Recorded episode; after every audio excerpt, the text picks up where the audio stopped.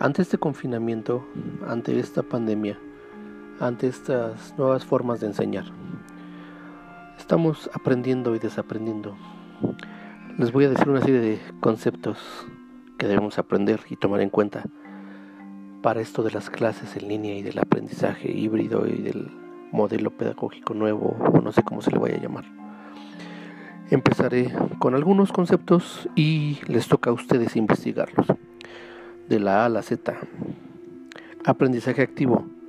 aprendizaje auténtico, aprendizaje a lo largo de la vida, aprendizaje basado en la investigación, aprendizaje basado en problemas,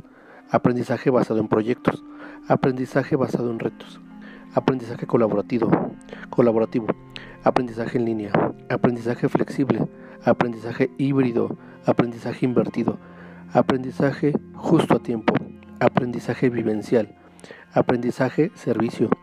conectivismo, construccionismo, educación basada en competencias, entorno de aprendizaje autoorganizado,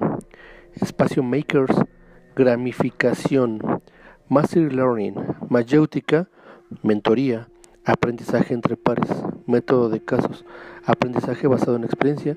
aprendizaje basado en investigación, aprendizaje global, aprendizaje adaptativo,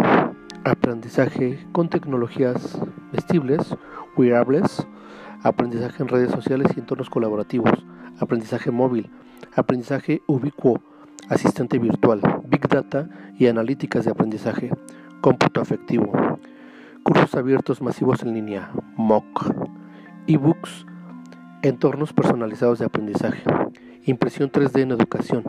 insignias, badges y microcréditos, Internet de las cosas, laboratorios remotos y virtuales, realidad aumentada, recursos educativos abiertos, REA,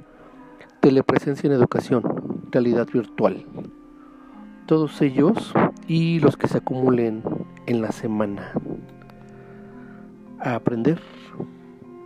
No hay más.